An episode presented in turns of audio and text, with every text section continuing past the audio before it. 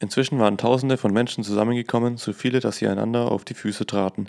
Jesus wandte sich zuerst seinen Jüngern zu, den Männern und Frauen, er sagte zu ihnen, Nehmt euch in Acht vor dem Sauerteig der Pharisäer. Ich meine, lasst euch nicht von ihrer Scheinheiligkeit anstecken.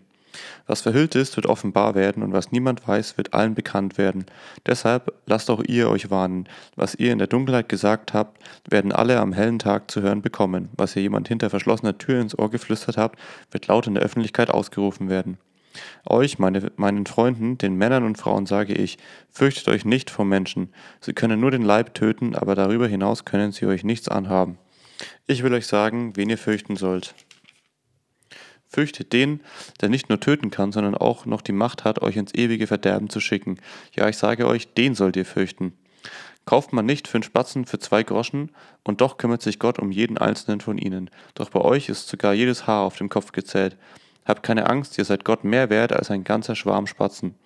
Ich sage euch, wer sich vor den Menschen zu mir bekennt, zu dem wird sich auch der Menschensohn am Gerichtstag bekennen vor den Engeln Gottes. Wer mich aber vor den Menschen nicht kennen will, den wird auch der Menschensohn nicht kennen am Gerichtstag vor den Engeln Gottes. Wer den Menschensohn beschimpft, kann Vergebung finden, wer aber den Heiligen Geist beleidigt, wird keine Vergebung finden.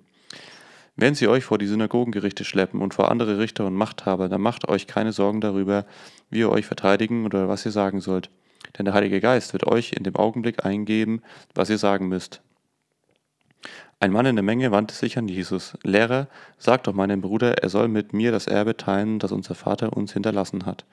Jesus antwortete ihm, Freund, ich bin nicht zum Richter für eure Erbstreitigkeiten bestellt. Dann sagte er zu allen, Gebt acht, hütet euch vor jeder Art von Habgier, denn der Mensch gewinnt sein Leben nicht durch seinen Besitz, auch wenn er, wenn der noch so groß ist. Jesus erzählte ihnen dazu eine Geschichte. Ein reicher Grundbesitzer hatte eine besonderes, besonders gute Ernte gehabt. Was soll ich jetzt tun? überlegte er. Ich weiß gar nicht, wo ich das alles unterbringen soll. Ich hab's, sagte er. Ich reiße meine Scheune ab und baue größere. Dann kann ich in der ganzen, dann kann ich das ganze Getreide und alle meine Vorräte dort unterbringen. Und kam und kann zu mir selbst sagen, gut gemacht. Jetzt bist du auf viele Jahre versorgt, gönn dir Ruhe, iss und trink nach Herzenslust und genieße das Leben.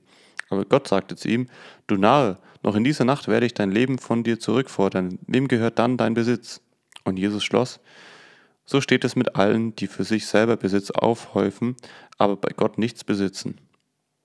Dann sagte Jesus zu seinen Jüngern, den Männern und Frauen, darum sage ich euch, macht euch keine Sorgen um euer Leben, ob ihr etwas zu essen habt und um euren Leib, ob ihr etwas anzuziehen habt. Das Leben ist mehr als Essen und Trinken, und der Leib ist mehr als die Kleidung. Seht euch die Raben an. Sie säen nicht und ernten nicht. Sie haben weder Scheune noch Vorratskammer, aber Gott sorgt für sie. Und ihr seid ihm doch viel mehr wert als die Vögel. Wer von euch kann durch Sorgen sein Leben auch nur einen Tag verlängern? Wenn ihr nicht einmal so eine Kleinigkeit zustande bringt, warum quält ihr euch dann mit Sorgen um all die anderen Dinge? Seht euch die Blumen auf den Feldern an, wie sie wachsen. Sie arbeiten nicht und machen sich keine Kleider. Doch ich sage euch, nicht einmal Salomo bei all seinem Reichtum war so prächtig gekleidet wie irgendeine von ihnen. Wenn Gott sogar die Feldblumen so ausstattet, die heute blühen und morgen verbrannt werden, dann wird er sich erst recht um euch kümmern. Habt doch mehr Vertrauen. Zerbrecht euch also nicht den Kopf darüber, was ihr essen und trinken werdet. Mit all dem plagen sich, plagen sich Menschen, die Gott nicht kennen. Euer Vater weiß, was ihr braucht. Sorgt euch nur darum, dass ihr euch seiner Herrschaft unterstellt, dann wird er euch schon mit allem anderen versorgen. Sei ohne Angst, du kleine Herde. Euer Vater ist entschlossen, euch seine neue Welt zu schenken. Verkauft euren Besitz und schenkt das Geld den Armen. Verschafft euch Geldbeutel, die kein Loch bekommen, und sammelt Reichtümer bei Gott, die euch nicht zwischen den Fingern zerrinnen und nicht von Dieben gestohlen und von Motten zerfressen werden. Denn euer Herz, wird immer dort sein, wo ihr eure Schätze habt. Haltet euch bereit und lasst eure Lampen nicht verlöschen. Seid wie Diener und Dienerinnen, die auf ihren Herrn warten, der auf einer Hochzeit ist. Wenn er dann spät zurückkommt und an die Tür klopft, können sie ihm sofort aufmachen. Sie dürfen sich freuen, wenn der Herr sie bei seiner Ankunft wach und dienstbereit findet. Ich versichere euch, er wird sich die Schürze umbinden, sie zu Tisch bitten und sie selber bedienen. Vielleicht kommt er erst um Mitternacht oder sogar noch später. Freude ohne Ende ist ihnen gewiss, wenn er sie dann wachend antrifft. Macht euch das eine klar. Wenn ein Hausherr im Voraus wüsste, zu welcher Stunde der Dieb kommt, würde er den Einbruch verhindern. So müsst auch ihr jederzeit bereit sein, denn der Menschensohn wird zu einer Stunde kommen, wenn ihr es nicht erwartet. Petrus fragte, Herr, bezieht sich der Vergleich mit dem Hausherrn auf alle oder nur auf uns Apostel? Der Herr antwortete, Wer ist denn wohl der treue und kluge Verwalter, dem sein Herr den Auftrag gegeben hat, gegeben wird, die Dienerschaft zu beaufsichtigen und jedem pünktlich die Tagesration auszuteilen. Er darf sich freuen, wenn sein Herr zurückkehrt und ihn bei seiner Arbeit findet. Ich versichere euch, sein Herr wird ihm die Verantwortung für alle seine Güter übertragen. Wenn er sich aber sagt, sobald kommt mein Herr nicht zurück und anfängt, die Diener und Dienerinnen zu schlagen, üppig zu essen und sich zu betrinken, dann wird sein Herr an einem Tag und zu einer Stunde zurückkehren, wenn er überhaupt nicht damit rechnet. Er wird ihn in Stücke hauen und ihn dorthin bringen lassen, wo die Treulosen ihre Strafe verbüßen. Der Diener, der die Anweisungen seines Herrn kennt und sie nicht freiwillig befolgt, wird hart bestraft. Ein Diener, der den Willen seines Herrn nicht kennt und etwas tut, wofür er Strafe verdient hätte, wird besser davonkommen. Wem viel gegeben worden ist, von dem wird auch viel verlangt. Je mehr einem Menschen anvertraut wurde, desto mehr wird von ihm gefordert. Ich bin gekommen, um auf der Erde ein Feuer zu entzünden, und ich wollte es ich wollte, es stünde schon in hellen Flammen, aber ich muss noch eine Taufe auf mich nehmen. Hätte ich sie doch schon hinter mir. Meint ihr, ich sei gekommen, um Frieden in die Welt zu bringen? Nein, nicht Frieden sage ich, sondern Entzweiung. Denn so wird es von nun an zugehen. Wenn fünf Menschen in einer Familie zusammenleben, werden drei gegen zwei stehen und zwei gegen drei. Der Vater wird gegen den Sohn sein und der Sohn gegen den Vater. Die Mutter wird gegen die Tochter sein und die Tochter gegen die Mutter. Die Schwiegermutter wird gegen die Schwiegertochter sein und die Schwiegertochter gegen die Schwiegermutter. Jesus wandte sich wieder der Volksmenge zu und sagte, wenn ihr eine Wolke im Westen aufsteigen seht, sagt ihr gleich, es wird gleich, es wird regnen, und dann regnet es auch. Wenn ihr merkt, dass Südwind weht, sagt ihr, es wird heiß werden, und so geschieht es auch. Ihr Scheinheiligen, das Aussehen vom Himmel und Erde könnt ihr beurteilen und schließt daraus, wie das Wetter wird. Warum versteht ihr dann nicht, was die Ereignisse dieser Zeit ankündigen? Könnt ihr nicht von selbst erkennen, worauf es jetzt ankommt? Es ist, wie wenn du von deinem Gläubiger vor Gericht ge geschleppt wirst. Dann gibst du dir doch auch Mühe, die Sache mit ihm in Ordnung zu bringen, solange du noch mit ihm auf dem Weg bist. Wenn du erst einmal vor Gericht stehst, wird dich der Richter dem Gefängniswärter übergeben und der bringt dich ins Gefängnis. Ich sage dir, dort kommst du erst wieder heraus, wenn du deine Schuld bis auf den letzten Pfennig gezahlt hast. Um diese Zeit kamen einige Leute zu Jesus und erzählten ihm von den Männern aus Galiläa, die Pilatus töten ließ, als sie gerade im Tempel Opfer darbrachten. Ihr Blut vermischte sich mit dem Blut ihrer Opfertiere. Jesus sagte zu ihnen, meint ihr etwa, dass sie einen zu schrecklichen Tod fanden, weil sie schlimme Sünder waren als die anderen Leute in Galiläa? Nein, ich sage euch, wenn ihr euch nicht ändert, werdet ihr alle genauso umkommen. Oder denkt an die 18, die der Turm am Teich Shiloach unter sich begrub. Meint ihr, dass sie schlechter waren als die übrigen Einwohner Jerusalems? Nein, ich sage euch, ihr werdet alle genauso umkommen, wenn ihr euch nicht ändert. Dann erzählte ihnen Jesus folgendes Gleichnis. Ein Mann hatte in seinem Weinberg einen Feigenbaum gepflanzt. Er kam und suchte Früchte an ihm und fand keine.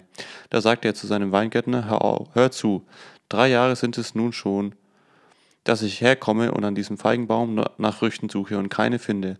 Also haut ihn um. Was soll er für nichts und wieder nichts den Boden aussaugen?